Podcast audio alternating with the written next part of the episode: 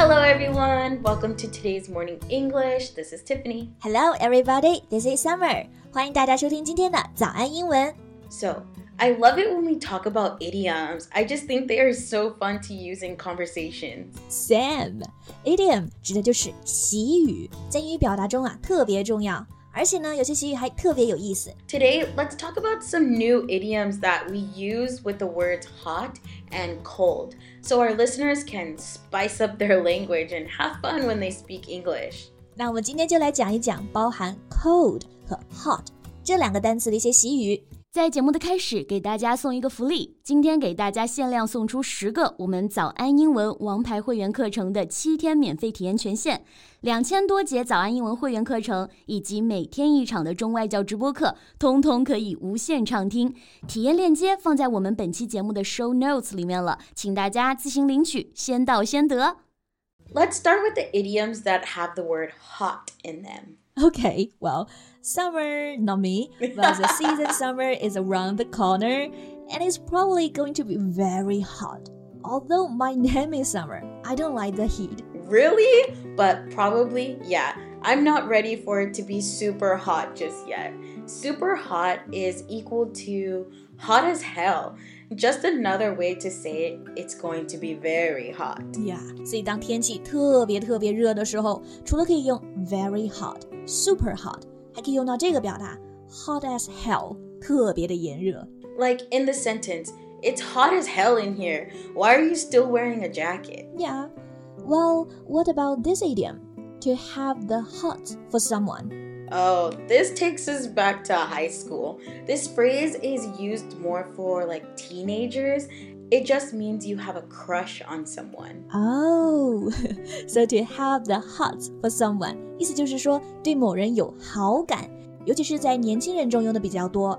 因为好感嘛，通常都是火辣辣的，所以就是 hot。Have the hot for someone. Yeah, like a hot date. yeah. So, Tiff, did you get the hot for someone? maybe. Can I say that? yes, you can. But it's just something teenagers use more. I see. So, Summer, do you know this idiom? I don't feel so hot. I don't feel so hot. 嗯，我感觉不是很热，这怎么也是一个习语啊？ if you are not feeling so hot, it means you are not feeling well. 哦，所以 I'm not feeling so hot，不要被它的字面意思误导了。它指的是我今天感觉不舒服，身体不太好。那它呢，通常用到否定句里面，not feel so hot。 Yes, this is a great phrase to tell your boss you need to go home early. I mean, you don't want to tell your boss you're throwing up your lunch every day or sweating through your clothes. Exactly. You could just say, I'm not feeling so hot. So lastly, we have a hot item。这是呢和 hot 相关的最后一个习语，就是 hot items，意思是热门的东西、畅销的产品。Like the iPhone is considered a really hot item. That is so true, but they keep making so many, so many hot items. Yeah. So then maybe we can look at some idioms with the word cold. Yeah. First, we have to give someone the cold shoulder. 在中文中呢，我们说热脸贴冷屁股。不过啊，在英文中用的是这个，give someone the cold shoulder，给某人一个冷冷的肩膀，来表示这种不搭理、不在意。 Have you ever given someone the cold shoulder, Summer? Mm, I don't think so. I haven't just ignored someone that bad. Giving someone the cold shoulder never solves the problem. I agree. Don't ignore someone or it just makes things worse. Yeah. Then what else do we have? Oh, do you know this one? To be out cold. be out cold. Yeah，指的呢就是睡得没意识了， 或者呢就是睡得特别特别的沉。 Yes, usually after work, I like to just be out cold as soon as possible. Sam, to get just really good sleep. Yes. Oh, what about to be left out in the cold? 哎，这个看字面意思应该能猜出来。Be left out in the cold，被留在了 cold 这个里面， 所以啊，指的就是被冷落了。 Yeah, imagine all your friends go out to lunch and they don't invite you.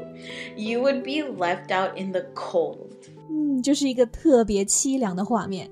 No one likes to be left out in the cold, and that would make you a cold person, maybe. Wow, we know too many idioms, Summer. Yeah, I mean, that would make me unfriendly towards them. I might even give them the cold shoulder. Yeah, good one. 那这里的 cold person 也是一个常见的习语，就是一个人比较冷漠、比较冷淡了。Learning idioms is something I highly recommend for everyone because every native uses them daily. 我们已经强调过很多次呢，学习习语的重要性了。所以啊，今天关于 hot、关于 cold 一些习语呢，大家可以放到一起来积累。Thank you for listening to today's morning English. This is Tiffany. This is Summer. Bye. Bye. 今天的节目就到这里了。如果节目还听得不过瘾的话，也欢迎加入我们的早安英文会员。成为会员，您就可以无限畅听我们每天一场免费的中外教直播课，以及两千多节原创系统课程了。今天我们限量送出十个七天免费试听权限，试听链接放在我们本期节目的 show notes 里了，请大家自行领取，先到先得。This podcast is from Morning English. 学口语就来早安英文。